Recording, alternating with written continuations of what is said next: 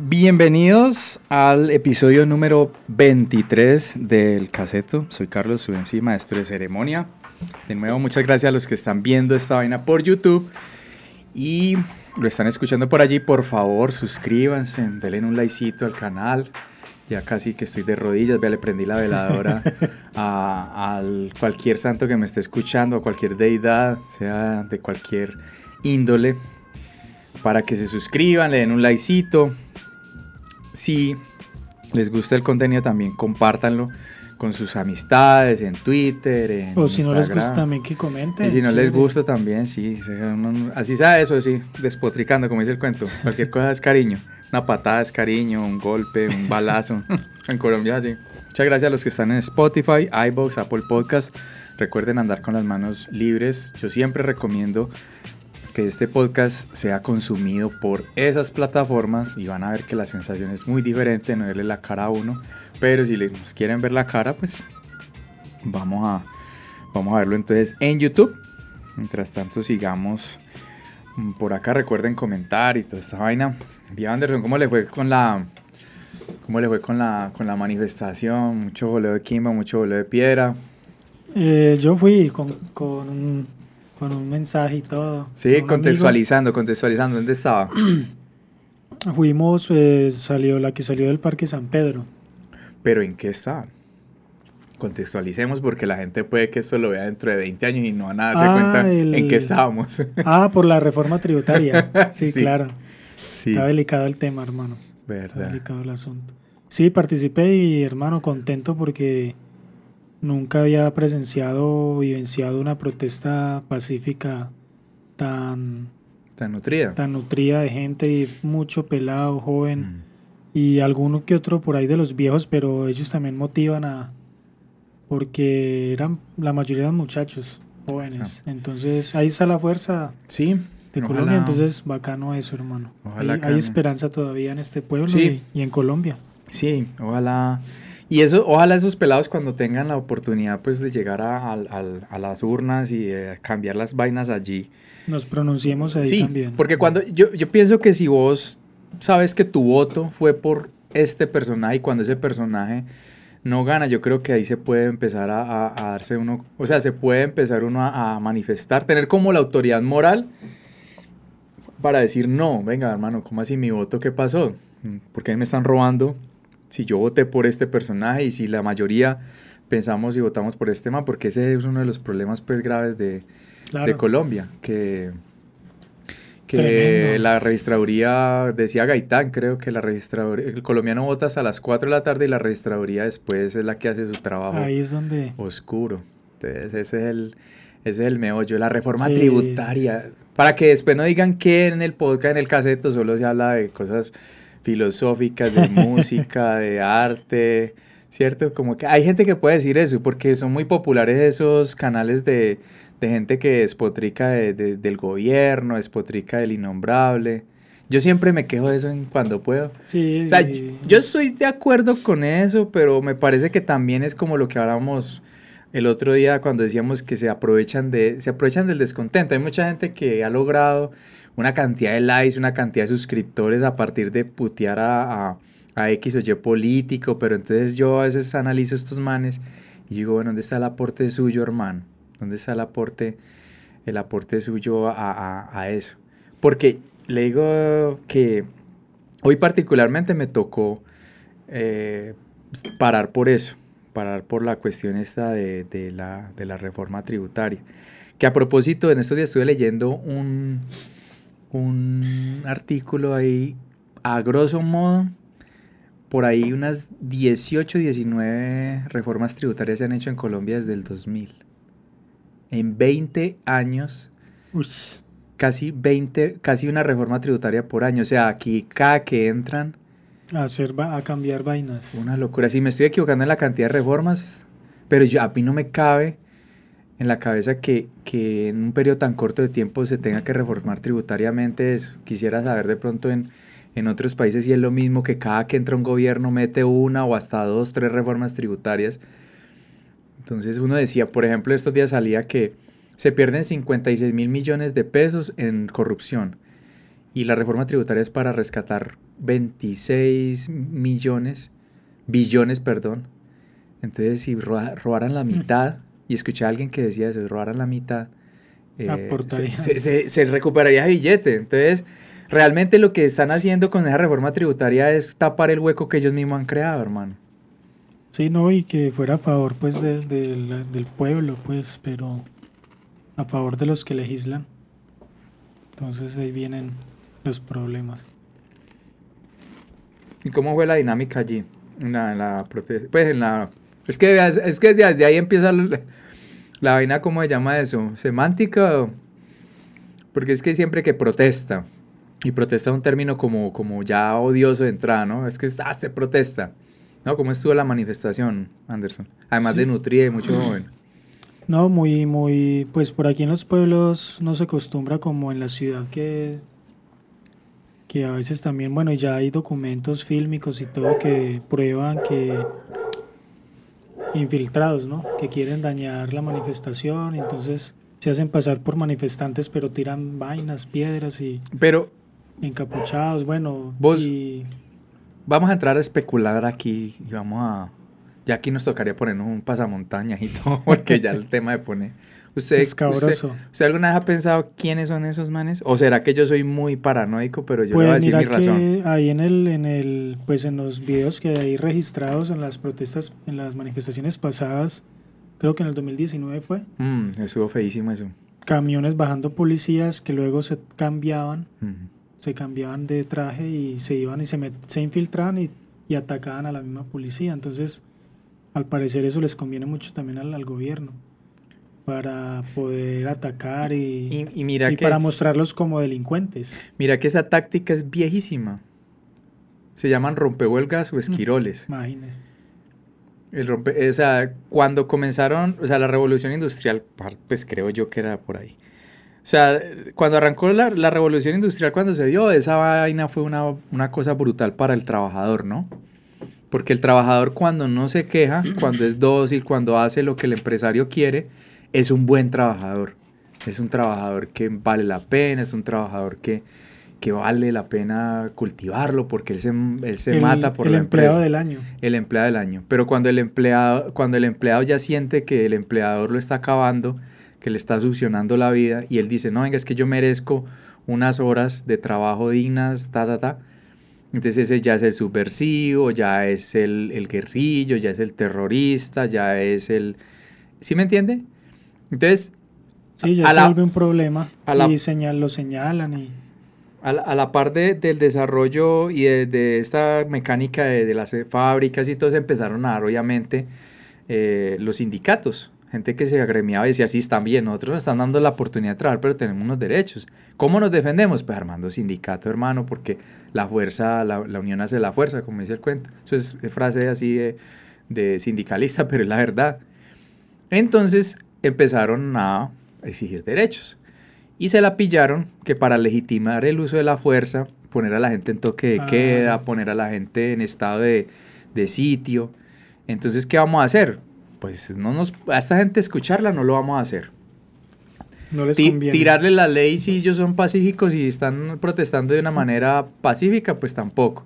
Necesitamos una vaina que nos legitime eso. Entonces mandaban a los rompehuelgas, gente que mm. nadie los conocía, pero en una fábrica o en un movimiento obrero que hay tanta gente, ¿quién va a saber que este trabaja en una empresa de pronto de, de otra?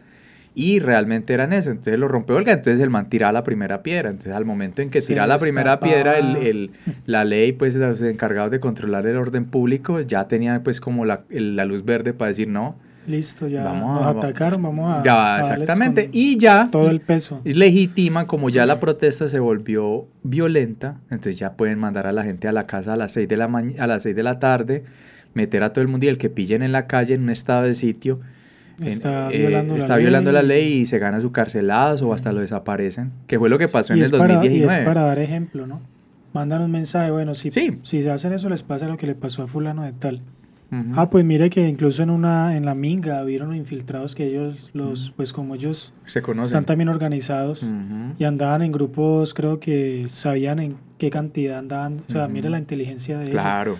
Sabían qué cantidad de, de, compañeros andaban y habían demás y esos demás descubrieron que eran policías. Se las pillan. Eso es durísimo.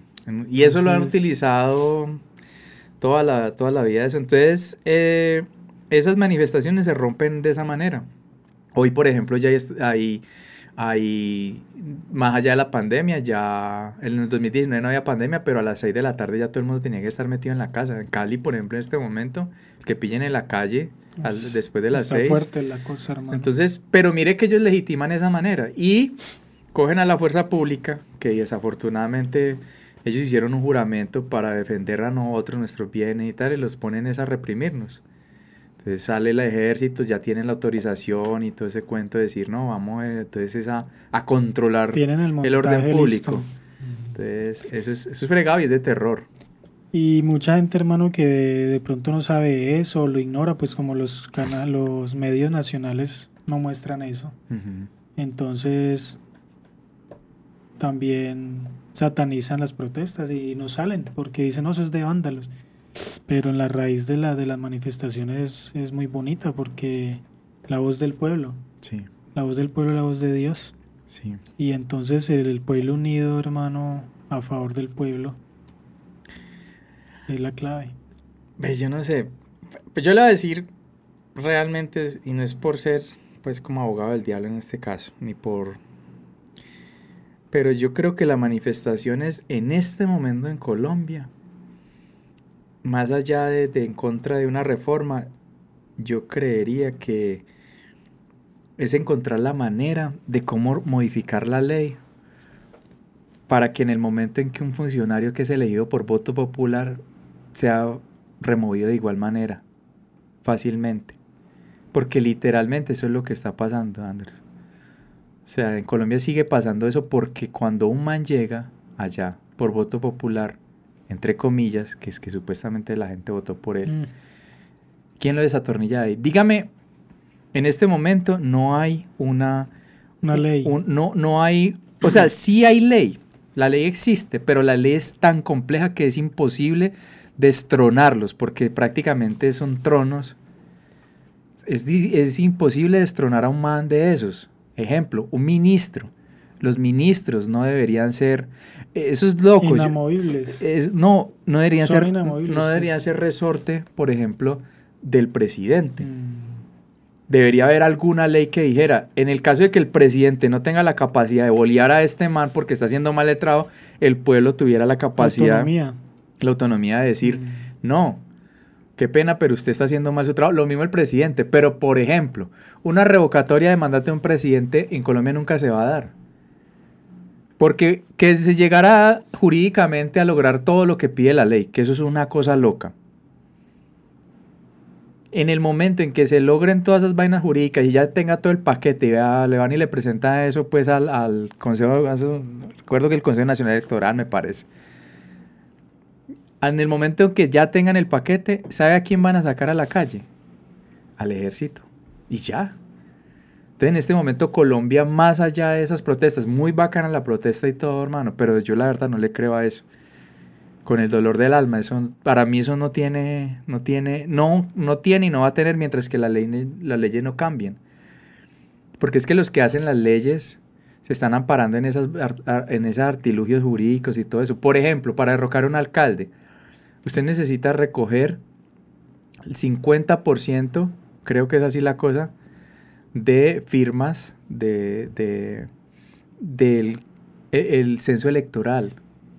Y resulta que en el, supongamos, un pueblo como estos, el censo electoral es de 25 mil personas y votan máximo 15 mil. Usted tendría que conseguir 25, usted tendría que conseguir 12.500 firmas para poder hacerlo efectivo. Para poder sacar un alcalde. ¿Y sabe qué es la otra esta? El, otro palo en la rueda, uno de los tantos palos, que el Señor tiene que llevar mínimo un, año en el cargo. O sea, el Señor antes del año no lo pueden andar echando así porque o que en ese año puede hacer lo que ah, quiera. Y entonces así usted multiplique eso a nivel nacional, a nivel departamental. Por eso en las revocatorias del, del poder aquí nunca van a a causar. Entonces, por esa gente sabe que tiene sartén por el mango. O sea, las protestas, yo no sé eso La verdad, pues yo respeto mucho eso, pero yo no creo en eso. Yo creo que esto es un estado que no, no tiene la capacidad, o sea, la gente en Colombia no tiene la capacidad, por ejemplo, esas manifestaciones, muchísima gente de esas manifestaciones votaron por ese personaje. Y ahí nos tiene. Carrasquilla.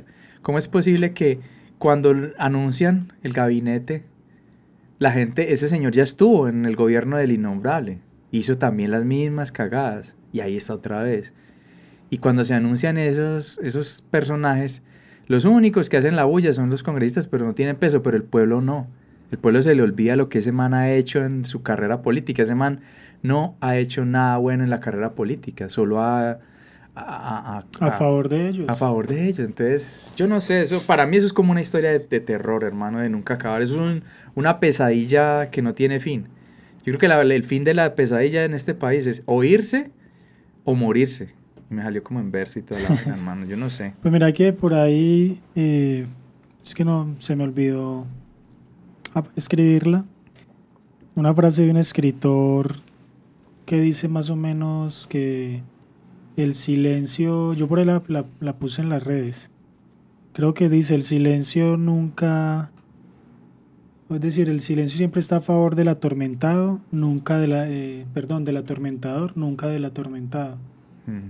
Entonces, en este caso, hermano, aplicaría la frase, pues para mí aplica la frase en lo que está pasando porque llevémoslo como a un ámbito más personal. Entonces, por ejemplo, supongamos que a un vecino se están metiendo a robarle y digamos que el vecino vio que yo lo vi y el vecino de pronto me dice, eh, perdón, el, que esté robando, el ladrón. Dice, que chito. Callado. Entonces de pronto ahí me da miedo o algo, entonces me quedo callado. Entonces él se, él se roba y se va, roba al vecino y se va con el botín. Entonces si yo hago escándalo, el tipo va a sentir incómodo y... el pues ladrón. el ladrón se va a sentir incómodo. y bueno, va... Y bueno, yo hago ruido y luego el otro vecino y sale toda una gallada a hacer ruido.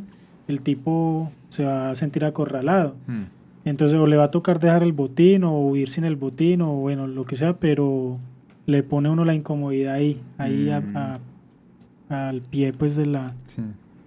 Se la pone pues ahí, entonces se la pone uno difícil. Entonces por ese lado, digamos que ese ladrón, la protesta. ese ladrón, para mí sí, ese ladrón es el, digamos que es el gobierno y el vecino pues es el pueblo. Entonces, digamos que el gobierno se tiene que sentir incómodo, viejo Carlos, con las protestas, porque si no hay, bueno, digamos que eso es una de las tareas de la oposición. Sin oposición, usted no tiene quien le señale sus errores. Entonces, si nadie le señala, entonces no. Nos, cada rato nos frotamos las manos porque el gobierno, pues, se frota las manos porque le está saliendo todo de papayita, pero llega el que les empieza a divulgar las cosas, el periodista, los medios de comunicación independientes, mm. y las pone difícil y de pronto le, les hacen, les hacen retroceder en cuanto a varias vainas que quieran. o sea, no se la ponemos tan fácil por lo menos. Sí, no, yo le entiendo eso, pero usted no ha contado con que el ladrón no está solo. Mm. El ladrón tiene, si no estoy mal, el segundo ejército más grande de Sudamérica. Solo equiparable creo que con Brasil, pero Brasil son creo que 200 y millones Y por eso es la noticia que en plena pandemia y, invirtieron a millonadas en, guerra. Sí. O sea, se están preparando. Entonces, literal, literalmente es por eso, porque el ladrón tiene, tiene, quien lo defienda. Tiene quien lo defienda. Tiene todo el poder. Entonces el ladrón no le cuesta nada sacar a su, su... Porque mejor dicho, es un ladrón con escoltas. Entonces saca la escolta y la escolta hace lo que el ladrón dice porque es que el ladrón le está pagando la escolta y le paga muy bien. Pero, mano, o sea, la única parte donde uno ha visto eh, paros y, y, protestas de los, de los policías o de la fuerza pública en Robocop. Em, Pero de resto, usted nunca va a ver un paro de esa gente por eso, porque ellos tienen unos beneficios impresionantes, porque es que la política, sabe, los políticos y el Estado aseguran para que, tenerlos a favor. Claro, bueno, entonces esa gente es la que hace que Colombia nunca, sí, a otros. Por ahí vi un video hace. Otros problemas igual. Un video en un pueblo, no sé, que el pueblo, el ejército se unió, se unió a la protesta. Ay, yo no Eso es un, indicio. Ay, resulta que no sé si, si escuchó lo que sucedió en el 2003 y 2012 en Ucrania. Ese es un, hay un documental de Netflix que se llama Winter on Fire. Bueno, no sé cómo se pronuncia. Como el invierno, en, el juego, invierno en llamas. Invierno en llamas. Resulta que había un tratado de... Pues los invito para que se lo vean porque ahora está muy a propósito. ¿Cómo se llama? Winter of Fire. Exacto. Está en Netflix. Está en Netflix y en YouTube. YouTube. Bueno, invierno en llamas. Resulta que había... Eh, Ucrania se quería coger a un tratado de con, con la Unión Europea. Querían, querían ampararse. Exacto. Y Putin dijo que que si ellos hacían esa alianza, bueno, que él les iba a boicotear, bueno, que no está a favor. Y el, vamos a ver si yo por aquí como que apunté el nombre, el presidente de Ucrania, eh, Yanukovych, el mandatario pues, eh, pues se dio ante Putin. Y resulta que los de Kiev, que es el, el pueblo que se hizo la protesta, ellos, la mayoría están a favor de la alianza, de la asociación con la Unión Europea y entonces empezaron a hacer protestas pacíficas. Mm. Y empieza, digamos, el, pues el gobierno sentirse amenazado. También es como un nerviosismo que les da porque... Y empiezan a aplicar toda la fuerza bruta. Y entonces se rebotaron los manifestantes, hicieron barricadas, hubieron más de, de, creo que más de 700 muertos, más de 700 o sea, fue una cosa eh, impresionante. Eso, hasta la Más de 2.000 heridos. Hasta la, semana pasada. Eso o sea, eso, eso en este momento, ahí creo yo que se vio una tensa calma. Lo que pasa es que... ¿Acá en Colombia? No, allá. Ah, bueno, no, eh, no independientemente de eso, ellos lograron derrocar al, al, a este señor Yanukovych, lo derrocaron. O sea, fue una ganancia, fue una, ganaron, porque el pueblo unido y hicieron, o sea, no se dejaron, a pesar de tantos muertos. O sea, es que es fuerte, ¿no? Mm. Ya, ya digamos que listo, que hayan seguido en problemas y todo, pero lograron destituir al, Señor. Sí, pero es que hay que, en este momento yo creería que sería bueno como aclarar esa vaina, porque es que allá hay un fenómeno, pues dentro de la ignorancia que uno tiene de política internacional, Ucrania es como estratégico para Rusia. Ucrania fue Unión Soviética. Y hay gente que es prorrusa dentro de Ucrania y hay otra gente que es pro, pro digamos, Europa, por decirlo así. Entonces, ese es el chicharrón grasoso de esa, de esa zona.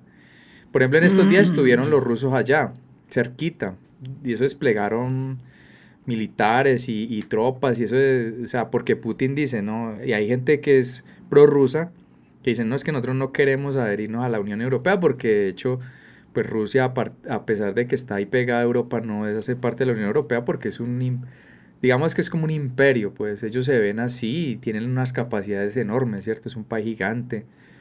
Y Putin, y es una, es una, fue una potencia, ¿no? Ellos tienen ese, ese o sea, ellos no, no son ningunos mancitos, ni esa gente, ellos se quedaron, después de la caída de la cortina de hierro, se quedaron así, o sea, es, es un país que tiene sus capacidades militares, económicas, tiene aliados, tiene a China, que imagínese par de personajes, China pues comunista y todo, aunque Rusia no es comunista, pero entonces ahí está, ahí está el, cuento. Sí, el pueblo puede lograr, puede lograr cosas. Pero marcaron un hito en la historia. Sí, sí, no, y, y, hay, y hay, hay países que han derrocado, por ejemplo, mandatarios pero no sé, serán otras realidades, ah, yo no sé, yo quisiera creer Pero es lo mismo, Carlos, porque es un abuso de poder y y ya hay un punto en que el pueblo, la conciencia colectiva como que crece y ya hay un momento en que dice, bueno, ¿o qué, o qué vamos a hacer? Y, y, y, el, y llega el caos y del caos pues nacen, desafortunadamente pues hay muertos, ¿no? Ya hay en Cali varios. Sí, no, y el, el 2019 fue brutal. Eso mataron mucha gente en Bogotá, y la policía haciéndole tiro a la, a la gente a la... Y hay mucho video casero de, la policía pegándole a eso levanta. Aquí no se ha armado una guerra civil porque aquí no hay porte legal de armas como en Gringolandia. Eso en Gringolandia no puede pasar. Bueno, pasa contra... porque el sistema pues racista que hay allá, ¿no? Es un, un racismo sistémico Pero sí, eso allá no pasa. O sea, allá el gringo cuando quiera se rebota y ellos los tienen que, ¿cierto? El Estado tiene que mirar cómo soluciona, porque allá hay muchísima gente armada. Eso es pasar acá. ¿Te imaginas la locura? Donde la gente estuviera armada. No, sería. Ay, Es que ustedes, por ejemplo, las manifestaciones de los gringos, ellos no. Ellos, cuando la policía no mete nada de eso. No, ya han habido también, han matado a varios sí, policías de no, los, trans, pues, los civiles. Sí, pero, pero allá es, es, un, es como una línea delgadita hasta de salir a una guerra civil. Ahorita con lo de con, con lo que hubo en ese Capitol y Trump y todo eso se mm. olió como, olía como a, guerra civil entre ellos. Eso parecía que se iba a calentar. Porque se puede calentar fácilmente porque todos están armados. Allá hay armas para tirar para el techo, pues. circulando, ¿no? En la calle. Gente propietaria de armas. No sé, Anderson, ¿será que yo, bueno, vamos a dar el beneficio de la duda, yo voy a decir pues que sí, que creo en eso, yo cuando No, porque si no cree, no cree. No, no, no, no. Pero en el fondo no, pero, pero uno tiene está a favor del pueblo. Claro, claro. O sea, usted sabe que hay abuso. Sí, sí. No, usted no está no tiene una venda diciendo, "No, es Ah, no, no, claro, no. Usted usted es más bien pesimista en cuanto a las Sí, por lo que ya pues no ya yo, yo me acuerdo cuando yo era peladito con el cuento de la paz y la paloma, a paloma la pintaban en todas las escuelas, en todas las calles y, y eso no pasa pasado nada. Y, y, la guerra sigue, y el, el, hambre sigue, el problema sigue. Entonces uno va creciendo y uno como que le va perdiendo fe a todas esas cosas. Pero vamos a decir pues que sí, que, que las cosas pueden cambiar y todo ese cuento. Por lo menos ponésela difícil, hermano. sí, claro, que no, le, que no le quede, que no le, les quede fácil, pues igual. Y ahora la, la, los jóvenes, hermano, pues es como la fuerza, ¿cierto? No, que, que voten. Y, y que pero sino que es difícil. Que se vinculen políticamente, hermano. Es que, es, el, es que también muchos de nuestros problemas por la ignorancia política. Porque si mucha gente usted le pregunta cuando no hay este tipo de cosas, ve, ¿vos qué pensás de la política? Ay, a mí la política no me gusta. Y, resulta que en un Estado social de derecho. a la tienda, compra una libra de arroz, ahí está haciendo política. Ahí lo está tocando la política. Claro. Tiene que ir a pagar los recibos. Claro. Bueno. Y no les gusta hablar de política y no tiene que hablar de eso, ¿cierto? Sí, la política es, es una manera de... no, pues es el, que es... el fondo de verdad de política como tal es, un, es grandísimo y bonito. Lo que hay mucha gente reacia es a lo que nos tienen acostumbrados como política aquí en Colombia, que mm. más bien es como politiquería. Sí, claro. Que es vienen mm. a decirnos mentiras eh, porque igual necesitan ganar Prometen esta día y la otra para poder ganar, pero allá ya no van a poder cumplir. Entonces, mucha gente reacia que no, nunca ni ha votado por, por ese mismo escepticismo. Pero... Porque creen que todo, pues que todo va a seguir igual y toda esa vaina. Sí, yo, yo digo, yo digo que, que vivimos en un estado, pues como de terror, una pesadilla sin fin. En ese sentido, de pronto como cambiar la, la charla, no sé qué te parece si si hablando pues de terror y de personajes oscuros y de cosas que le, que le, fascinan a uno, ¿era que a uno le fascina esa situación? A mí, a mí el terror me, gustaba de, niño, ¿cierto? Y pues en Colombia, pero es que es una cosa el terror de la realidad y el terror de la ficción, ¿no?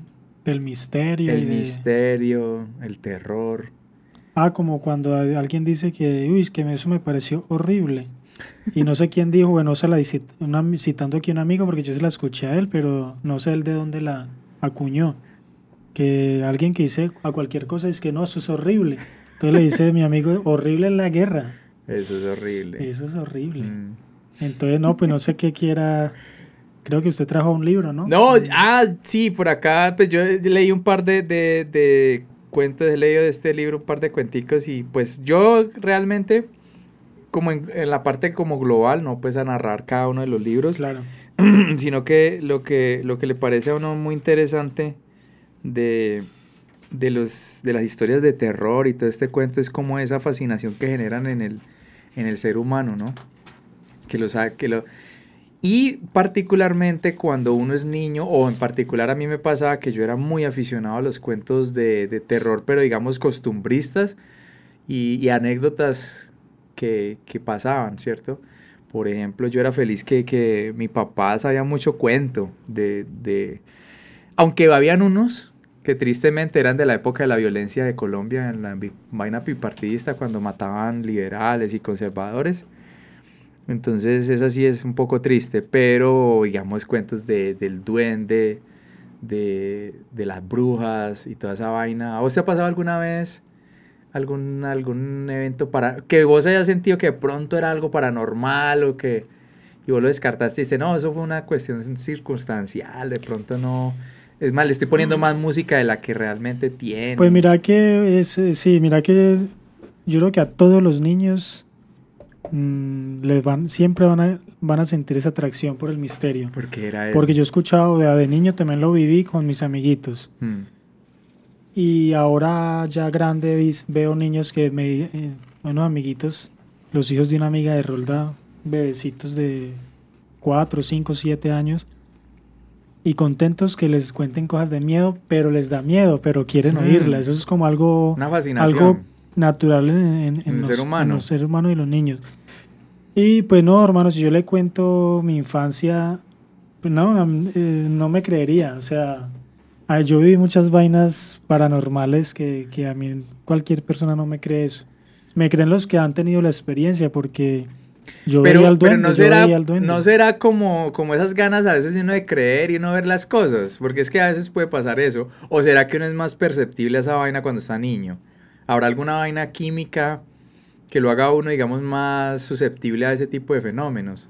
Que puedan existir y que uno cuando está ya grande de pronto ya es que no es que no existan, sino que no los percibe uno ya cuando está grande. Es que ese tema es complicado porque si usted está solo y ve algo maravilloso, pero usted está solo, pues usted cuenta eso y qué. Mm, si usted lo ve con tres, cuatro, cinco personas, ya de pronto ya eso le da más, mm. ya tiene un apoyo en que alguien le diga, sí, eso fue así.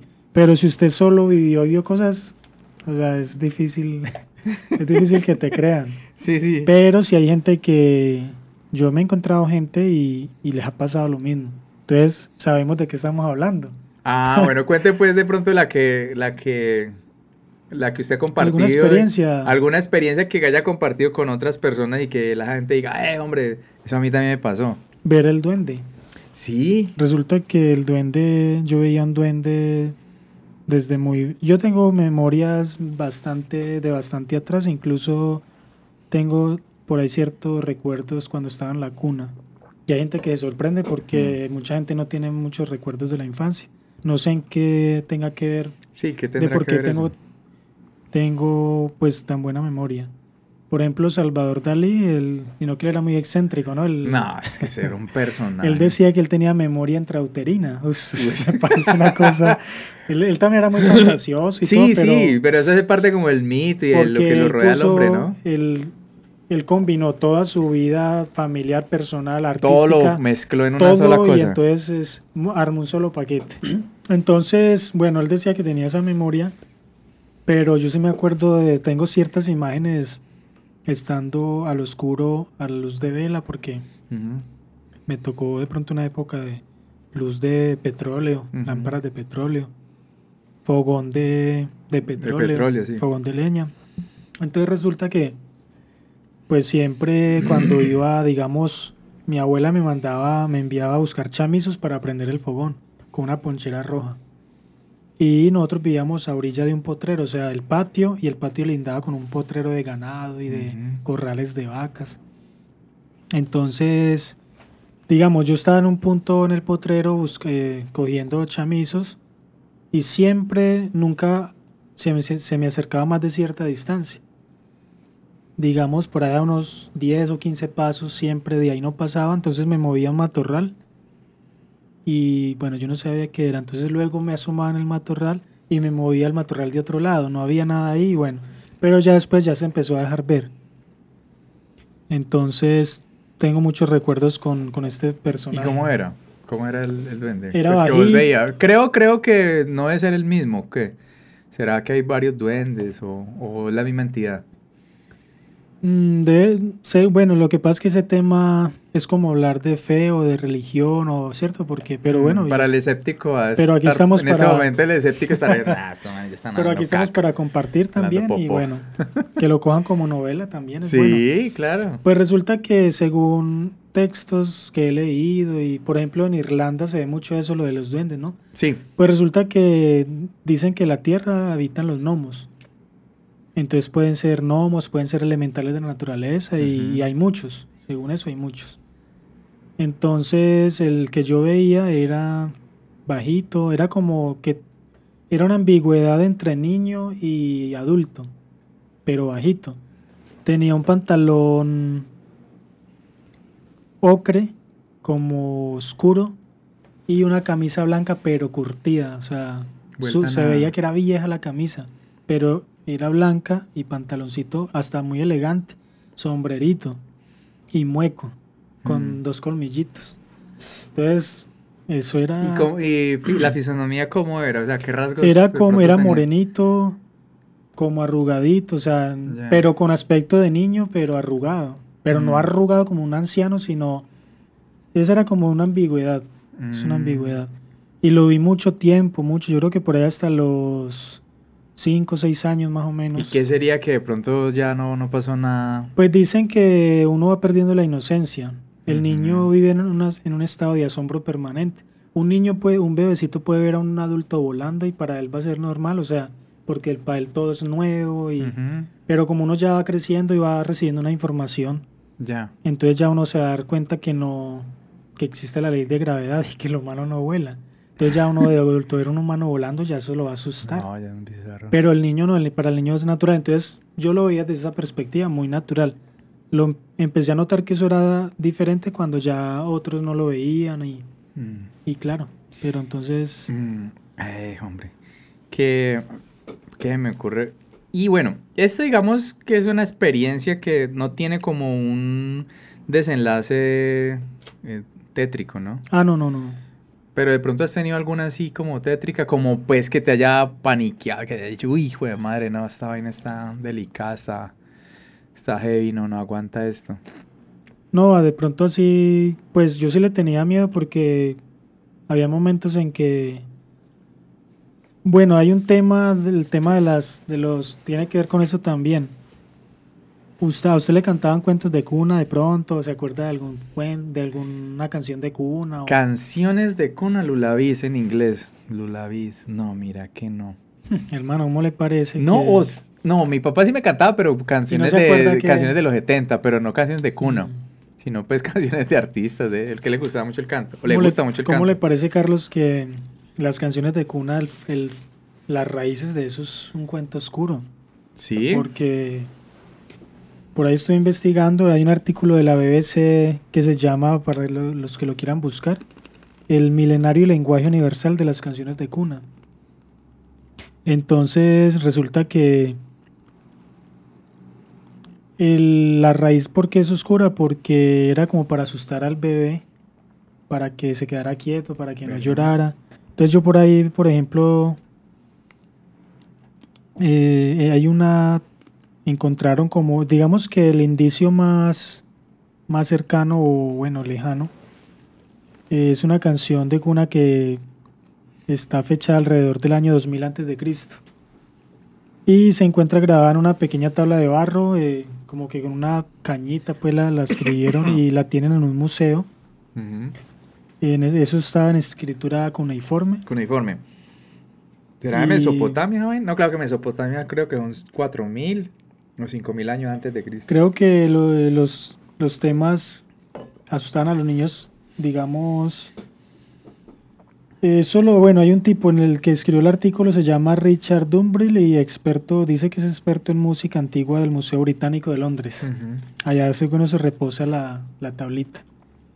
Y entonces esa, esa, canción dice, lo que dice en esa tabla, quieren decir, quieren decirle al niño que ha hecho mucho ruido, que despertó al demonio y si no se calla de inmediato el demonio se lo comerá. Era una canción que le cantaban a los niños, imagínate. Y bueno, y así por el estilo. Hay otra que, que dice, balanceate, balanceate seguro en la cuna, ¿no? Eh, balanceate, eh, o si no se lo comerá la hiena, algo así. Y resulta pues que eso es una canción de Kenia y claro, por ahí las hienas se pueden comer a los bebés. Entonces era como una reprimenda para que el niño no llorara, se quedara como, Como el, como el coco, cuando aquí la gente la amenazaba. A mí nunca me amenazaron con esa vaina, afortunadamente. Sé de una niña que le decían el, coco. Bueno, a mí también me decían, ay, que viene el coco. Y una niña, recuerdo que, que estaba tan asustada con el coco, que una vez llegó un, familiar y, y, trajo cocos.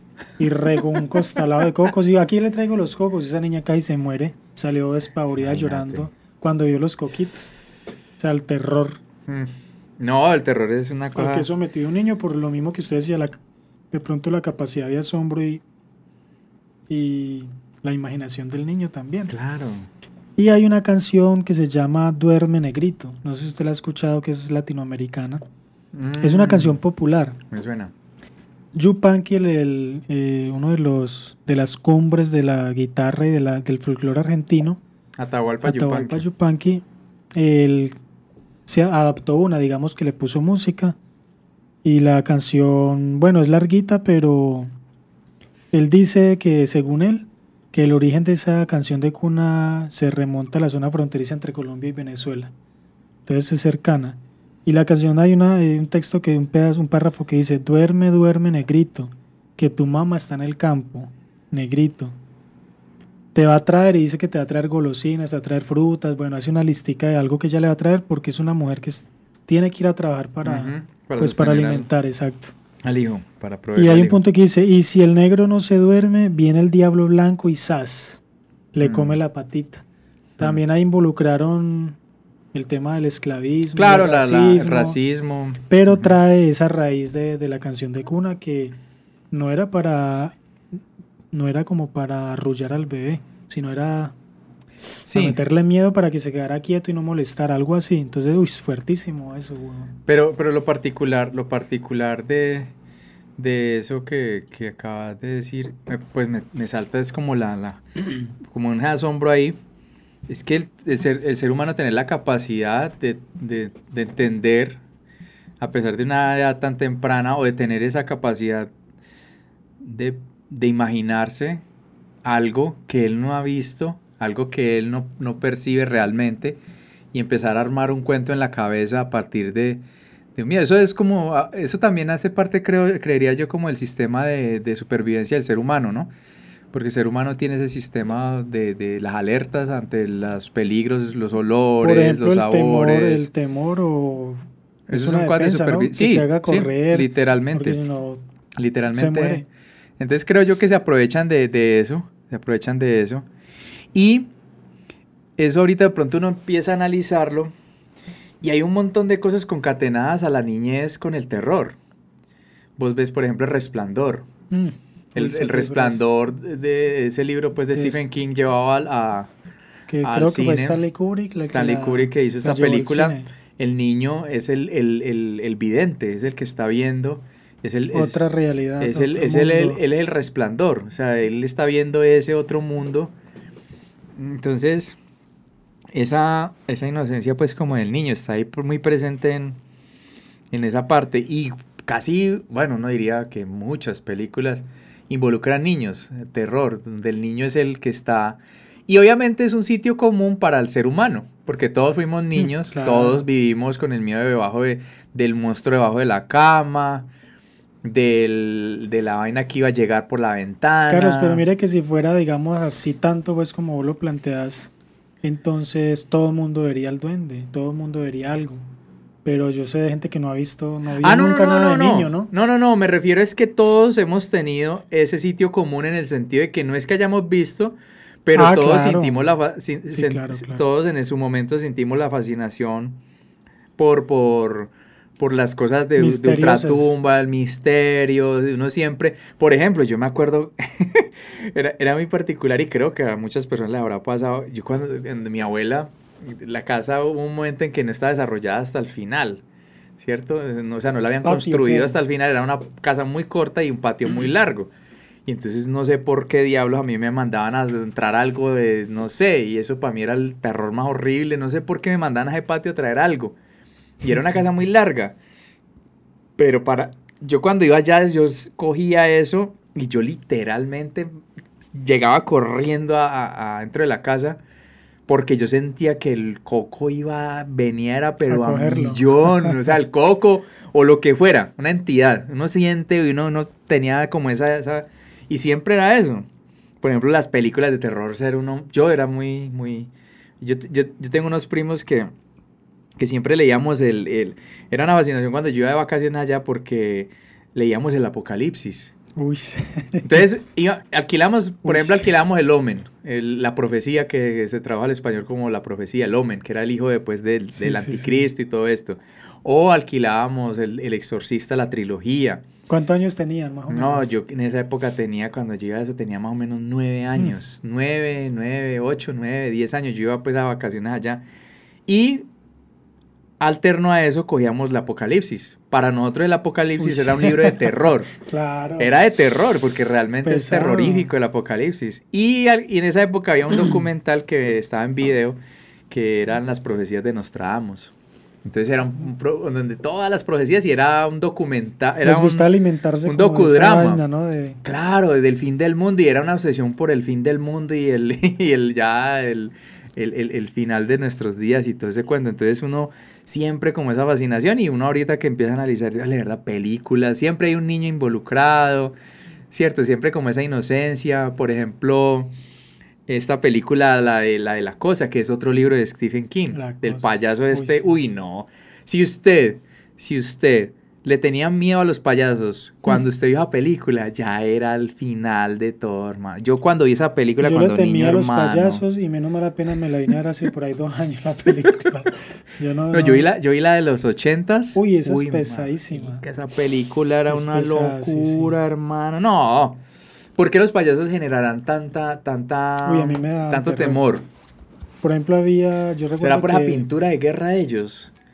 Porque es que a mí me parece es una cosa tétrica. Era por lo que desfigura el rostro de la persona. Mira que había eh, un señor, un, un pelado que iba por la casa, pues estábamos niños. Tenía un payasito boxeador, que era un muñequito que le metían la mano. Yo no sé cómo lo movían y él, ah, y él boxeaba. Sí, sí, sí. Hermano, el pánico que le tenía yo a ese muñeco.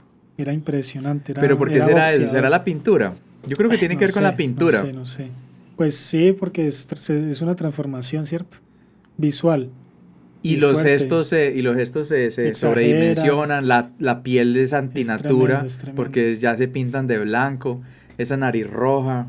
Mire que dicen gente, ya los viejos, digamos, que se reunían alrededor del fuego y a contar historias, historias que, que en esa época, pues de miedo, de espanto. Y claro, era una, era una congregación alrededor de una fogata y y imagínense cómo le trabaja la imaginación a un niño eh, escuchando esas historias. La tradición oral, brutal. Exacto. Y ahora digamos que se hablaba de cierta magia, ¿no? Y ahora hay un contraste con lo que, con lo que estamos viendo pues con la tecnología. Sin hablar mal de la tecnología, porque los extremos pues son malos. Sí, y todo es, un, todo es una, digamos, una transformación. Pero sí hay algo muy notable y es que, por ejemplo, ya quién hace eso. O sea, de pronto habrán fincas, eh, sé de algunos niños que todavía viven como la antigua, que viven en un patio, tienen carritos, jueguitos, no tienen celulares. Todavía hay niños que, que, tienen esa, digamos, esa experiencia. Pero ya hay una tendencia a que ya es con un celular, con un aparato y, y de cierta manera por eso ya no se hablan de esos temas. Pero, pero vos sabes que hay, hay, hay temas que siguen que, que siguen en las redes. Eh, mm. de, de, hecho, más, más, más. Ah, claro. De hecho, hasta más, más alarmantes porque yo. Fíjate que yo vi un, red profunda, un documental. Bueno, no, eso es otro, eso es otro nivel ya de maldad. Y eso sí ya es la maldad pura, ¿no? Pero yo vi, por ejemplo, el caso de una niña. No recuerdo que si la niña murió eran tres amiguitas y, estaban dedicadas a, un mito urbano que se creó en las redes, es que es Slenderman, que es como el hombre súper delgado, que es... Eh, es un documental brutal porque las niñas terminan apuñalando a otra y eso... Eran cosas, eh, eran, eran trastornos mentales y parte pues de la crianza y... Pero se alimentó mucho a partir de este, de este, de este mito urbano de que ese bicho eh, digital, todo por redes, todo por tabletas, todo por este, eh, mandaba hacer cosas a los niños, o sea, retos de hacer no sé qué, de hacer lo otro. Y, que, y entonces se crea un montón de ideas alrededor de, de un personaje. Claro, porque el, el asombro del niño pues mm. nunca, siempre va a estar. Sí, se transfirió como de lo, de lo físico y, y, se adaptó pues como a lo, a lo digital. Porque en esa época, bueno, uno se reunía, o a mí me tocó, yo creo que claro, sentarnos y un señor hablando de vaina y uno, y uno con miedo, y le da ir a miedo, pero lo quería escuchar. Sí. Pero ahora ya es otro cuento con... No, y, y con los amigos, uno no recuerdo, pues los que crecimos en un pueblito, teníamos la gallada de amiguitos de la esquina y no se, se... Pues a veces, no todas las veces uno se reunía y se contaban pues historias de estas de terror. Obviamente eran siempre los adultos a mí me encanta, por ejemplo, los, cuentos de cuna, pues que yo recuerde, pues que hay que venera, pues, hay mucha gente que le leían cuentos, eh, libros infantiles y todo, ¿no? Yo recuerdo mucho ese, ese plan con mi papá que él me contaba historias de, de, de, todo, de ultratumba, me contaba cosas pues del duende, de, de, hacerle la, de jugar con la crin de los caballos, de hacer perder animales en el campo. A mí a mí me pasó una vaina, hermano, que ya yo después hablando con un amigo, em, parecía, parecía ser que en ese sector por ahí había algo, algo particular. Yo viví en La Victoria y pues no sé si es una anécdota súper larga. Yo siempre aduje eso a algo como un sueño. Yo recuerdo que yo dormía, en ese momento el cuarto no tenía puertas, ¿cierto? Eran unas cortinas. Y yo acostado en una cama, yo siempre duermo con la almohada debajo del, o sea, como el brazo debajo de la cabeza y, entre la cabeza y el brazo la almohada. Y yo recuerdo que yo en ese momento estaba durmiendo mirando hacia la pared, ¿cierto? Y hubo un momento como un claro oscuro, como a la madrugada. Igual siempre había como ese registro porque es cierto, y pues era una noche de pronto clara. Yo recuerdo que yo estaba girado hacia la pared y entonces a mi espalda, hacia, hacia los pies, quedaba la entrada de, la, de, la habitación. de la habitación. Y en ese momento yo empecé a escuchar un sonido que era como un, un, un, golpeteo. Yo lo voy a decir, a ver cómo, voy a, narrarlo, a ver si me acuerdo.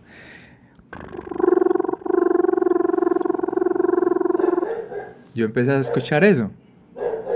Y el perro lo empezó a escuchar. Yo empecé a escuchar eso, hermano, y, y yo lo empecé a sentir y a medida que el sonido empezaba a incrementar, el, el, empezaba a incrementar, yo sentía que algo se aproximaba a mí. Lo particular era, primero, que yo estaba escuchando ese sonido más fuerte por el lado donde tenía la almohada y el brazo. Como si estuviera ahí. No por el lado libre. Como si estuviera ahí debajo, ¿qué? Como si estuviera ahí debajo. Y yo estaba de lado, mirando la pared. Yo era consciente yo sentí esa presencia, no sé qué, yo en ningún momento sentí la necesidad de voltearme, pero creo que tenía miedo también de voltearme. Y yo empecé a sentir que el sonido se volvía, la latencia del golpeteo este se volvía más aguda, más fuerte. Y yo a medida de que eso se sentía más fuerte, yo sentía esa presencia más cercana a mí. Y hubo un momento que ya yo sentí eso tan agudo y yo miré yo miraba la pared, pues esa pared era blanca, así yo, yo sentí que como si alguien se agachara, de un momento a otro alguien se agachara así y cogiera la, la mitad de la almohada que quedaba al, otro lado y empezó a subir la almohada. Mm. Como si quisiera ponérmela encima de la cabeza, como ahogarme. Yo lo asumí así. En ese momento yo hice como un esfuerzo, como que, como cuando usted ya se ve en la última y usted dice, no, aquí, aquí fue, aquí fue, aquí ya me agarró, ya usted petrificado, usted ya no hace nada, no brinca, no, sino que usted lo único que hace es pujar, hermano, para que... Y ¡pum! Yo sentí que me hizo así la cabeza, hermano, yo sentí como que, uy, yo, hice ese esfuerzo, yo hice ese esfuerzo y ¡pum! ¿Desapareció la vaina o qué? Me desper o sea, no me desperté, como que ya. Y, y, me aliviané. Y ahí mismo me levanté y escribí eso en un, en un, en un cuadernito, me acuerdo, como a las... Eso eran como las dos y piola de la mañana. Y después de que me pasó el susto y todo, después de haber escrito eso, como a la media hora yo ahí en esa cama poposeaba el susto, ahí sí fui, llamé a mi mamá y le conté, mira, esto me pasó, me pasó. Resulta que años después yo le conté esa experiencia. O sea, fue, no fue recurrente, fue ese No, fue solamente esa vez. Ese momento. Resulta que al tiempo yo le conté eso a, a Belcardo Rock, que él fue vecino a la vuelta de, de esas casas, eso fue en la Victoria Valle. A la vuelta de las casas, él también vivió allí. Y al sobrino de él, él me contó que el sobrino era una vez solo en la casa, creo que estaba en el comedor, no sé haciendo qué, sintió que le pusieron una hoja, una hoja de como si fuera una hoja fría de un cuchillo, una... También acostado. No, como que el hombre, no, el hombre estaba en una mesa, el hombre estaba en una mesa haciendo algo, él sintió eso y él estaba solo en la casa. Y parece ser que otras cosas le pasaron a él, al sobrino de él, y parece ser que esas casas estaban hechas en ese lote, entonces para mí en particular, yo igual nunca le di trascendencia a eso, yo dije, no, eso fue un producto de pronto de, un letargo, de ese, ese, ese, estado en, en, que a veces uno está entre dormido, pero para mí esa vaina fue súper, súper, súper real, hermano. Y no sé, esa casa a mí de pronto esa casa tenía algo. Yo la verdad nunca, es decir que sentí otras vainas, no. Pero esa parte sí me paniqué y fue una vez apenas, pero fue muy brutal.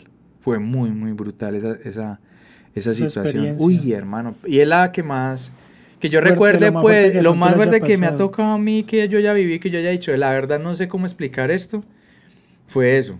Porque de resto no, pues, no, no, y que ni carretera, yo he viajado tarde la noche, esa vaina no. O sea, qué espantos y esas cosas, ¿no? Bueno, y también lo, de la parte de la imaginación también tiene que ver lo que usted decía ahora, ¿no? Porque recuerdo que una vez, no sé si usted llegó a escuchar hablar del tres pies, que eso es muy popular, ¿no? Por acá en, los pueblos. ¿El, tres, pies? No. Es un pájaro que tiene un canto particular. ah, ya. Como que, vamos a ver si lo hago. ah, se escucha en las tardes. En, en, las montañas, en los potreros, exacto. Y uno lo escucha como lejos. Entonces por el sonido le tres pies, ¿no? Su, como eso es onomatopeya, ¿cierto? de pronto. Tiene que ver con el sonido. Como el, el bicho, güey. Exacto. Entonces resulta que una vez, pues siempre era el mito de que cuando cantaba cerca de una casa que era porque se iba a morir alguien. sí, sí, yo me acuerdo de eso, yo me acuerdo de eso. Sí. Y eso era bacano, ¿no? Ah, claro, porque se iba a morir alguien, güey. ¿Qué va a hacer? Uy, va, ¿quién irá a morir? ¿Será yo? ¿Será el, un vecino? ¿Qué madre me toca la herencia? Entonces resulta que una vez estábamos jugando en el potrero cuando yo estaba de visita de mi abuelita, cuando empezó a cantar el pájaro. Porque normalmente el pájaro canta en las montañas y todo, pero cerca pues de las casas era el misterio. Cuando dice, ay, mira el tres pies, entonces yo volteé a mirar y, y había un pájaro, un pajarito. ¿Y cómo es? yo le Yo nunca lo vi. Es un pájaro pequeño, pero yo le vi que los tres pies. la imaginación también, ¿no? Del niño. Entonces, una vez, hace días hablando de eso con unos amigos, y hay un amiguito de acá de la Unión, que, que el papá le decía que el tres pies tenía dos cabezas y que con una se alimentaba y con la otra vigilaba. Imagínate eso en la imaginación de un niño. eso es eh, fantasía, pero bacano. En los escudos se ven las águilas. Eso le alimenta la, imaginación también. Las águilas, ¿cómo es que tienen dos cabezas? ¿Has pillado? En los escudos. Imagínate esa historia, ¿no? Bacana. Pero yo le vi los tres pies. No, marico, no, no, pero no, montar en la patineta. Pero con lo del duende es muy diferente porque a mí nadie me habló del duende. Yo empecé a verlo desde muy niño y muchas cosas, pues, que eso, si me entiende, se alargaría mucho el programa, pero cosas, hermano, eh, fuertes, o sea, muy diferentes. ¿Será? Sí, yo no sé. Yo no sé, hermano, pero yo, yo sí creo que hay fuerzas, que hay fuerzas más allá, más allá de, de lo evidente, como dice el cuento. Yo creo que hay fuerzas más, más de lo que uno puede, digamos, percibir. Sí, que sean buenas o malas, no sé. No sé. Pero sí, yo creo que en Colombia puede ser muy natural eso porque de todas maneras Colombia es un país muy lleno de dolor, ¿no? Colombia es un país que, que ha derramado mucha, mucha, mucha sangre y a partir del dolor, ¿no? Puede ser eso. Pues yo he leído textos también que dicen que, que uno, digamos que el ser humano también, a medida que uno va perdiendo la inocencia, pues va, también deja de ver, deja de ver vainas o, sí, ¿no? O sea, también es posible que, que haya una inocencia primaria y, y luego se, se vaya como modificando y, y pierda uno acceso a otras, a otras vainas. Eh, yo recuerdo que en la infancia sí hubo momentos en que uno, uno amiguito de la, pues de la cuadra y todo también, también veían, o sea, a veces lo veíamos juntos. Sí. Un amiguito y un primito. Pero particularmente el duende, porque el duende siempre ha tenido como esa conexión con, el niño. Con el niño, sí, el Niño, El niño ha, tenido esa conexión, sí. Mi, mamá me cuenta también de, de, de haber... Eh, y a los viejos y a los abuelos de nosotros también cuentan unas cosas. Mm. Sí. Unas cosas. Bueno, y también eh, lo que hablamos de la cuna, también a veces pues se inventaban cosas para. Como la peli. No sé si es La Aldea, una película con Joaquín Phoenix. Joaquín Phoenix. No sé si es La Aldea, que ellos son una comunidad por allá, como en un monte, o sea, lejos, lejos de la civilización. Y resulta que hay unos monstruos que atacan bueno, lo voy a contar bien porque para no ser spoiler, aquí, qué pereza que me cojan bronca por eso. Pero no sé si es La Aldea, no recuerdo. Una película y de suspenso buena, es muy buena. Muy que pillarla. Entonces a veces también utilizaban el miedo para, para evitar que uno hiciera daños. claro. Me acuerdo también cuando en un lugar iba, creo que fue a llevar desayuno, iba a llevar desayuno a un trabajador y habían unos árboles de mangas, de esas mangas pues grandes, y para un niño eso, es, eso, es oro puro. Sí, claro. Entonces yo ya iba por mi manga cuando, no, cuidado que esos son, yo estaba muy bebé, cuidado que esos son unos, si lo coges, salen volando y lo muerden, o sea, algo se, el adulto se inventó una vaina ahí mm. y yo de una quieto, ya yo miraba eso con ese recelo y mm. con miedo y, y cuando estaba solo le tiraba piedritas a ver si no, sí, pero, volaba, pero me asustaban para que no cometiera daños. Pero pues. aprovechándose también de esa imaginación del niño. Claro, porque, si a usted, le dicen, usted le una vaina así, usted la vuelve una locura. Sí, sí, entonces muchas de esas cosas también nacieron como para evitar que pasaran vainas y o, asustar a gente para que no pasara por cierto lugar. Pero, pero siempre siempre ha sido pues como parte de, de, esa, del imaginativo, pues como el imaginario del ser humano, el, terror y las historias de ultratumba y como esa, esa necesidad de creer en algo más allá, ¿no? esa, necesidad como de que... Por ejemplo, Escalofríos, ¿no? La serie, que es, creo que eso es un libro, Escalofríos, y luego lo llevaron a televisión. ¿Cuál será eso? Que eran capítulos, o le temes a la oscuridad. Ah. Le ¿Qué decían? Le temes a la oscuridad. A la oscuridad. Hermano, yo me acuerdo que eso era también religioso sentarnos a, ver, eso. Cuentos de la cripta era. Creo que era algo así. Algo así también, ¿no? Cuentos. Cuentos. El chombo. el chombo. Sí, eh, eso. No sé. Yo creería que de, eso debería ser muy rescatado en, en este en, en, este nuevo mundo pues que estamos viviendo porque yo creo que se perdió mucho eso. Y pues yo no sé. Es que lo que te contaba ahorita de ese caso de esas niñas una niña terminó apuñalada y todo pero uno cuando estaba niño no no terminaba mal. Claro porque era más natural todo. Era, y pues, ahora nos estamos alejando mucho. no es, es que son personas ya detrás de eso. En, en su momento a ver, no, uno no podía deducir, bueno, no ha de faltar pues el adulto que quería hacerse pasar por una entidad de estas y hacía vainas y pues cierto. Y hay muchos cuentos. por ejemplo, Garabito. Cuando yo estaba chino, aquí se, se escuchaba que andaban robando niños que para venderle los órganos y resulta que era el señor Don Garabito que andaba pues haciendo de las suyas. Era un asesino en serie. Creo que hay casos en el doble. No, man. Ese man por acá, por todos estos lados, Rizaralda, mm. Nortelva, man anduvo mucho haciendo de las suyas. Entonces, mucha gente lo podría haber aducido, pues. No, pero creo que cuando ya desaparecen niños, eso ya se pierde la inocencia y eso uno ya sabe que es un psicópata, ya se sabe que es un, un enfermo. Que es un enfermo. Pero es que mira que es el Slenderman, Slenderman es que se llama ese mito urbano de las redes, ya poniendo a hacer a los chinos cosas dañinas contra otro y generándole unas, unas paranoias porque, y una esquizofrenia rarísima. Lo de esa ballena azul esa vaina. Resulta que yo soy un niño, entonces cojo el, me llega un mensaje y es que la ballena azul, hermano. Y me dicen, Chateándole quién a uno. Y me dicen es que si no hace tal cosa, vamos a matar a su familia.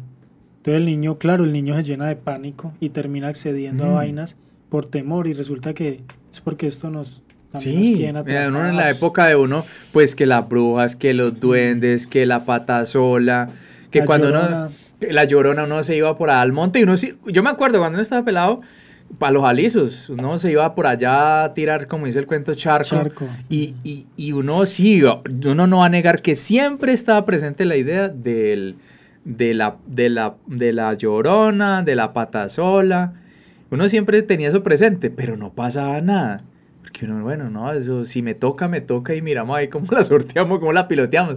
Porque es que esa es otra, uno no sabía, no, no tenía ni idea, uno sabía que podía existir la entidad, pero no, no, tenía ni puta idea a la hora de lidiar con esa vaina si él aparecía, ¿cierto? Pero es que hoy en día mirado cosas que está un adulto, un man bien demonio, al otro lado de la línea y diciéndole a un niño, haga esto y haga esto, marica. Eso Entonces se le mete en la psicología y... No, eso es, eso es... Entonces delicado eso. Dale un celular a un niño, hermano es como cuando lo ponen al frente de un televisor para que no moleste y, y la mamá o bueno, el que lo cuida pueda hacer las labores. Le ponen un celular o una tablet o lo sientan al frente de un televisor, pues que el chino navegue y vea todas esas vainas y peladitos que, que no saben a dónde están entrando. Ojalá, ojalá, bueno, no podemos satanizar la tecnología. Pero ojalá también saquen espacio para que se cuelguen de un árbol, de las ramas. Mira que un muchacho por la casa pues era el más grandecito y, y nos bajaba las ramas de los samanes, que nosotros no mm. alcanzamos porque el samán es como, si lo dejan quieto, él es como un hongo. Mm. si las ramas casi que, tocan, casi que tocan el, ah, la tierra. Entonces él bajaba las ramas, las más fuertecitas, y uno se amarraba y sí, sí, sí, era el propio columpio. Sí, imagina un fuego, eso es para un niño, ¿no? No, es claro. Tremendo. Súper didáctico. Es súper tremendo. No, eso ya no, eso ya no se vuelve a ver. Eso ya no se vuelve a ver. O sea, vaticinar qué va a pasar con, con las generaciones de estos momentos peladitos que están pegados a un aparato de estos dentro de 15 años que irán a dentro de 20, 30 años que le van a contar a los, a los amigos, que se van a contar entre ellos. Y muy difícil yo decirle a un niño no tenga algo y, me ve todo el día así. Claro, claro. ¿Cómo ¿Con qué ejemplo le estoy diciendo? No, y a, y a los congéneres, porque el chino, eh, todos los compañeritos con eso. Y cada vez está, cada vez están entregándole esos dispositivos más a más temprana edad. Y eso ya, digamos que, o sea, uno a quien culpa y hermano, si esto absorbe desde niño hasta un, hasta un adulto mayor, nos atrapa. No, es un sistema. eso tiene un poder fuerte. Es un sistema, sí. Eso, y es difícil negarse a Eso creo que... Es complicado. Eso hace parte pues como de esa ingeniería social que nos está metiendo. Entonces, si, si no teníamos mitos y leyendas, pues ya ahorita con esto esa es la manera más... esos son los nuevos mitos y las nuevas leyendas, ¿cierto? Todo esto parte de acá. Se está perdiendo eso. Y es, eso es prácticamente eso es una lucha. Eso hace parte de, pienso yo, hace parte de la humanidad, pero es una lucha también interna del ser humano para sobrevivir a esto, a esta realidad. Yo creo que pues eso de pronto será para otra para otro podcast De, de, de, hablar por ejemplo de eso de la, del cuando se pues el transhumanismo y esa conexión pues como tan directa con la, la tecnología y los démoslo para otro. Sí sí sí. Ve vos traíste un libro. Sí. Ya hablamos de él o no no recuerdo. Ah no este este nos sirvió de, de este nos sirvió de, de intro. Me ah. refería pues como a Lampo porque pues yo vuelvo y lo reconozco, que yo casi no leo. Entonces he leído este man y leí El gato negro, La máscara de la muerte roja, El pozo y El péndulo, muy ¿Qué brutal. Tal, ¿Qué tal le fue con Edgar a mí, a mí me gustó y pues, aprecio mucho la escritura de este señor porque es como ponerse, o sea, pues yo no soy Edgar Allan Poe, pero a partir de las palabras o de, los, de estas historias, estos cuentos del señor, uno eh, puede ser como muy bacano ese viaje en el tiempo de uno montarse en la película, de cuando este señor estaba escribiendo eso, la escasez de la... No había energía, no había televisión, no había radio. O sea, el hombre en un entorno como muy inhóspito, porque creo que él es de una zona rural de Estados Unidos, él no es de una ciudad grande, pues para la época, tener esa capacidad como de, de escribir ese tipo de cosas.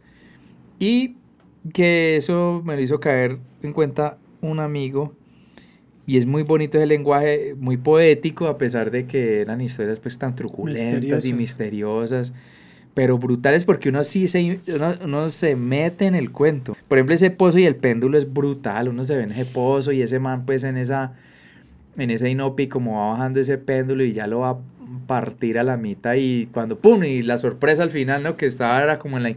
Eso era en, en la época de la Inquisición y el man estaba pues allí tratando como... Y eso, si uno lo ve, hay película, ahorita hay una, una película, ¿cómo era que se llama? Es que Niveles en, en Netflix, que era una película española.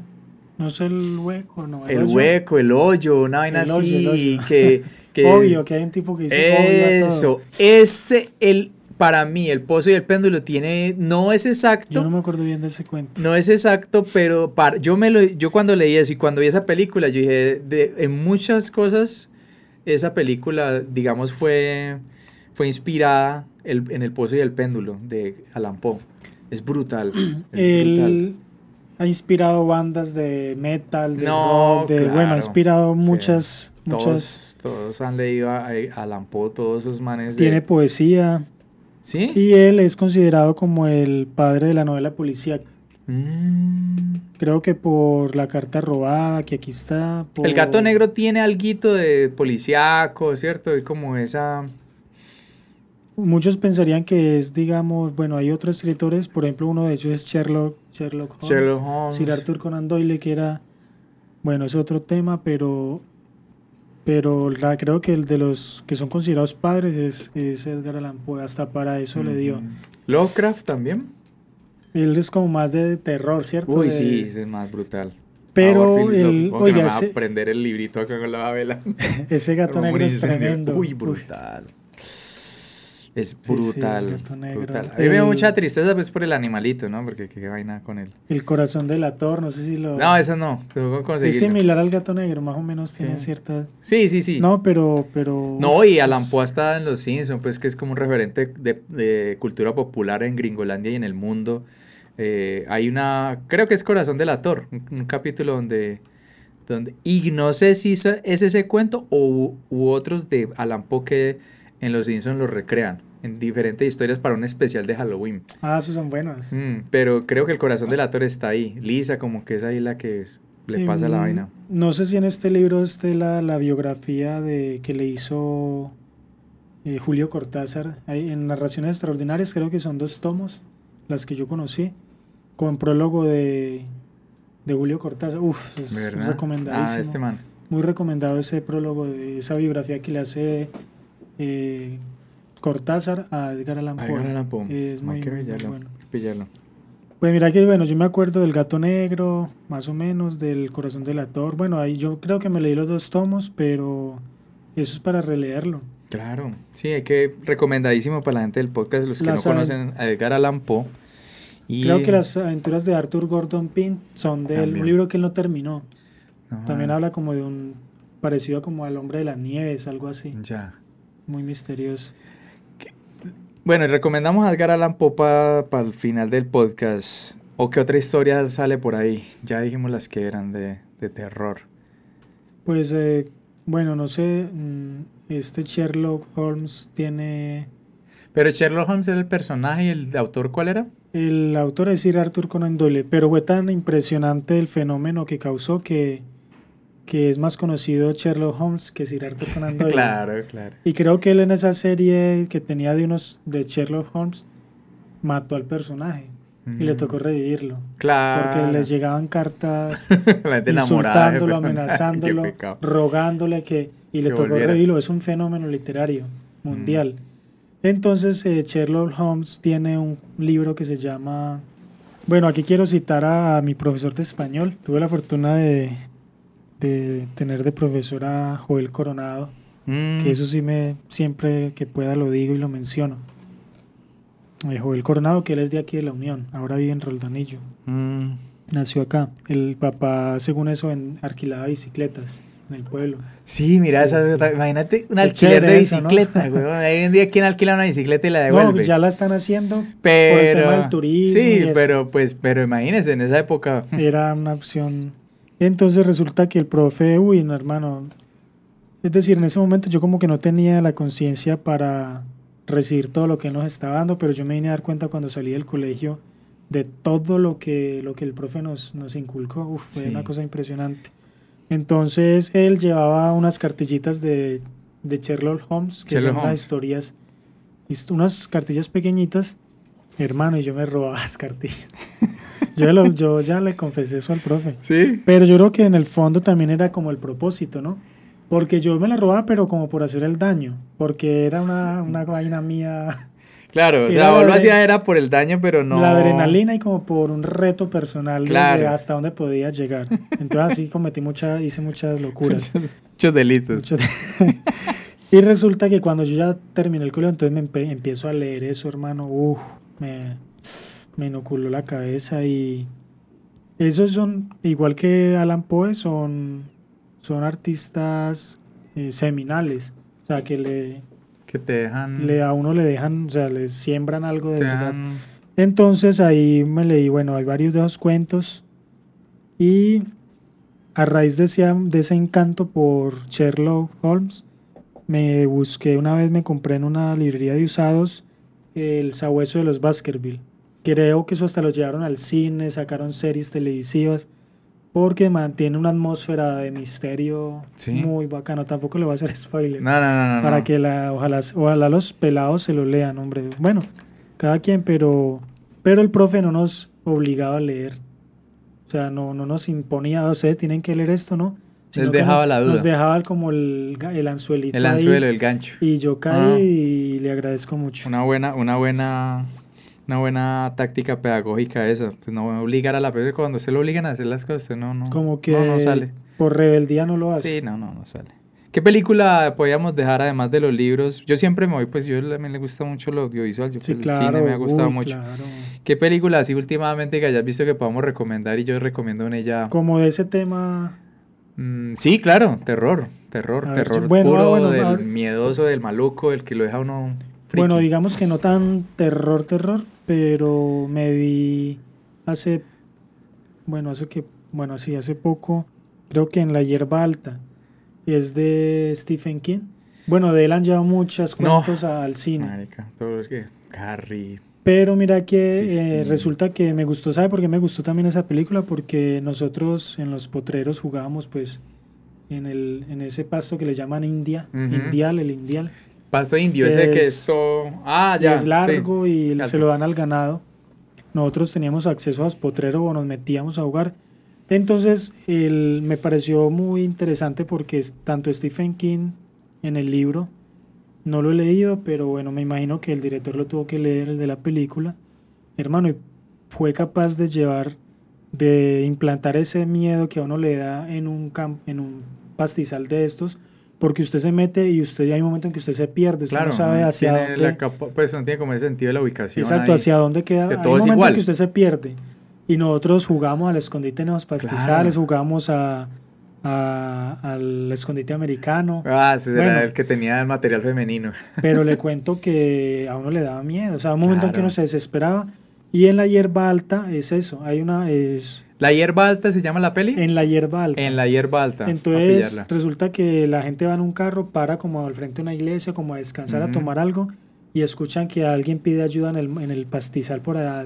Ayúdeme, me perdí. Entonces la gente se mete a, auxiliarlo y se pierde. Entonces, bueno, esa me, acabo de acordar en pues, de esa. En la hierba alta. Película. Bueno, usted me recomienda ese y le recomienda a la gente del podcast En la hierba alta un libro de, llevado de Stephen King a la pantalla grande. Yo le voy a recomendar una, pero pues también la vea y la gente que está escuchando el podcast y ya la vieron, pues repítanla. Yo la verdad esa película no soy capaz de verla solo y reto a la gente que es capaz de ver la película. ¿Usted no es capaz de verla solo? No. Ay, ¿cuál es? Contame. Se llama Hereditary. Hmm. Hereditary de herencia, de... Ajá, Hereditary, pero en español se llama El legado del diablo, está en Amazon Prime o la pueden ver en, ¿cómo es que llama eso? Popcorn, bueno, toda Cuevana.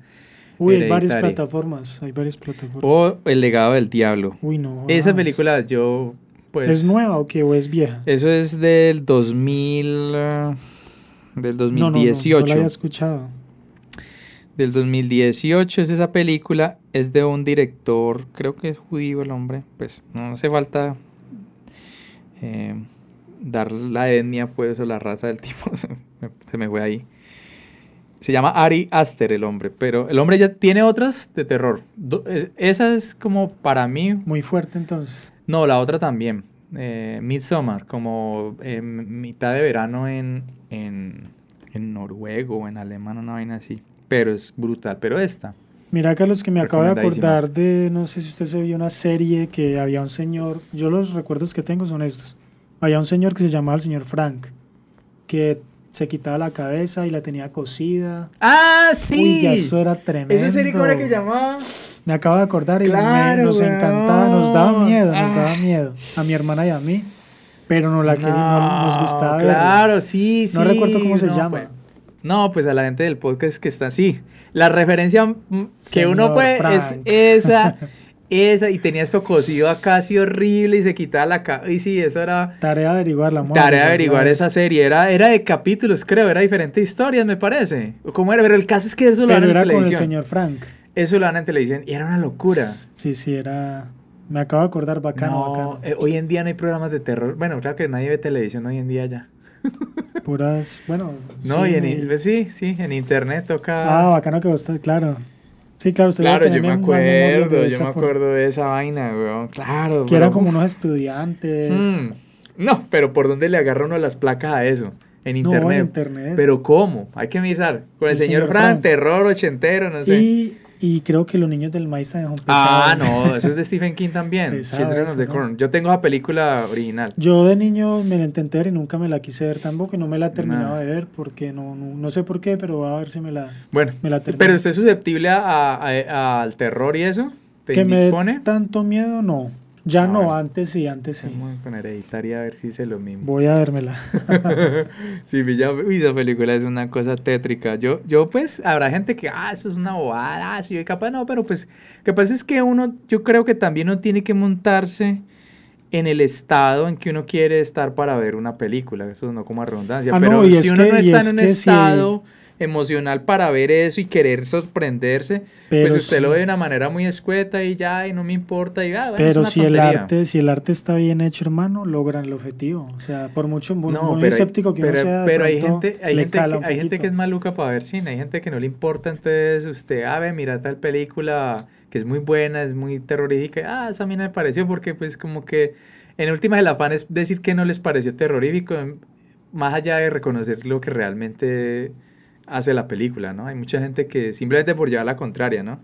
Pues mira que yo una vez, una vez me, puse a jugar porque, bueno, en el cuarto me puse a grabarme, o sea, puse una camarita de esas, de esas compactas digitales. Sí, sí, sí. A grabarme durmiendo. Entonces yo la puse a grabar. Puro, puro paranormal, ahí monta en la patineta yo es que Todo valiente, pues yo no, vamos a ver qué pasa. Entonces me puse a grabar, me acosté y no era capaz de dormir, mi hermano. O sea, esa vaina no me dejó dormir. La idea de, de, tener esa vaina ahí grabándote. Sí, no, yo por escobo, entonces me, me, paré a quitar eso y cometí el error de, de volver de volver a mirar pues lo que había grabado. Sí, claro, la, la hermano. Entonces está ahí viendo cuando lloró un bebé en la grabación, lloró un bebé. Sí. Y por ahí no habían bebés, yo nunca escuché llorando. Oiga, y qué miedo que me entró. Ah, güey, decía que usted tenía una historia tétrica, yo conté la mía. No, no, no, es que no me acordé, acá me En ese momento acabaste de llegar Pero yo no volví a jugar con eso. Un bebé lloró, güey. Quedó grabado ahí. Sí. Lástima, no sé qué pasó con el... Lo hubiera dejado, lo hubiera guardado, lo guardé un tiempo. Pero se me dañó el disco duro y perdí mucha vaina. Ah, Creo que ahí se me fue ese videito. Bueno, entonces, no sé. Ahí queda como, no, hay, hay, o sea, desde el terror y del suspenso y de, esa fascinación que tiene el ser humano por, por estas vainas es, es, es particular. Es natural. Natural. y es muy agradable. A mí me encanta. A mí me encanta el terror. Me encanta sentir. Sentir miedo, pero que uno pueda controlar la situación. No tampoco un miedo pues descontrolado que lo está persiguiendo este pues el... Cierto, los sueños cuando son de esa manera, ah, bacano. Pero sí, pues tampoco uno tener, como dice el cuento... Pero mire que si hay eh, cosas escabrosas, reales, reales hay un, documental también creo que en Netflix de una mujer que se perdió en un hotel y la encontraron. Ah, sí. Uy, eso es pesado. Yo no me lo he visto, pero eso... Sí, ¿cómo se llamará? Es tremendo, hermano. Que, que pillarlo. No me acuerdo, es una yo, mujer... Yo he escuchado hablar de la historia que las cámaras de seguridad la captan a ella. Y, ella como con y ella, paranoia. Sí, está, es como toda esquizofrénica, como, estuviera viendo algo, como... Hmm. Y resulta que aparece por ahí un tanque muerta, o sea, ¿cómo hicieron para su... Uy, una cosa... Este, yo, siempre le tengo que sacar el, el, la ironía a la no, vaina chistoso cuando ¿te acuerdas de ese chisme cuando la ponimalta que es que le había ah, caído un muertito? Esas fotos de esos tanques de reserva de ese hotel. ¿Le pusieron la etiqueta o qué? que, es que aquí los tanques de los tanques de, de ponimalta y no va a haber esa fábrica. Esa fábrica es una cosa súper pulcra, súper bonita. Una cosa pues con todas las de la ley. ¿no? pero le hicieron más bien que mal. No, claro, le hicieron más bien que mal. Pero en el momento en que se armó todo ese, ese bochinche. Fue muy chistoso porque la gente que es que esos tanques era pues donde hacían la ponimalta y que encontraron el muerto y como que dan fotos del muerto. o sea, armaron la. A, partir de, la noticia. A partir de ese mito urbano, bueno, no esa historia, que esas fotos reales y crearon este otro mito pues por acá con la ponimalta que tenía, tenía muerto. Pero oiga, ese documental es fuerte. Hay que verlo, hay que verlo. Fuertísimo, hermano. Bueno, muchísimas gracias por habernos acompañado hasta este momento del el caseto. Ya, se quedaron las papitas. Se quedaron las papas, las papas eran un, eran un reto para ver. Yo ahorita me estaba comiendo ni casi me ahogo, hermano, comiendo una puta papa de me al aire. camino yo al aire. Menos mal no al aire esta vaina porque no, Ya vamos a darle mate a eso. Sí. Eh, para no antojar a los, a los, a los... No, es que se antojen. Después sacamos el patrocinio. Todavía no nos patrocinan las papas ni, ni la bebida. No, pues no nos ve nadie, hermano. vamos a ver cuándo nos van a, ver. A ver, no, sí, ahí, ahí, va, ahí vamos nutriendo que la. Que nos comenten, así sea que nos critiquen, pero que nos digan algo, chévere. No, pero tampoco pues con los taches tan arriba, weón, no, los taches en la canilla, de la canilla para abajo. No, por ahí, mira, no, pero mira que por ahí he recibido buenos, algunos comentarios. sí, lo importante es eso. Poco. Muchísimas gracias a los que estuvieron hasta este momento del caseto. Recuerden suscribirse, darle un likecito a la campana de notificaciones. Así saben cuándo les llega el próximo caseto. Un saludo a la gente que está por ahí en Spotify, en iVoox, en Apple Podcasts, escúchenlo por allí. Dejo la veladora prendida, rogando para que la gente se suscriba, le dé un like, para que alguna entidad superior les abra el corazón, sea el diablo, sea Dios, Buda, Krishna, Belcebú, ¿quién más? No sé. Pero que nos escuchen. Sí, que nos escuchen. Ahí está la veladora prendida. No se apagará esa veladora hasta que todo el mundo no se suscriba. Uy, como fuera, ¿no? muy pretencioso. Sí, muy pretencioso. Pero bueno. No, pero, pero, pero, si se suscriben, la vela se puede apagar. Ese sería un truco mágico para este capítulo. Chévere, si se suscriben, la vela se apaga. No, y bacano que nos comenten porque también, bueno, puede haber algún invitado. Claro, claro. Nos vemos hasta una próxima entrega. Muchas gracias, Anderson, por habernos acompañado de nuevo en este podcast. Gracias, Carlos, muy bacano.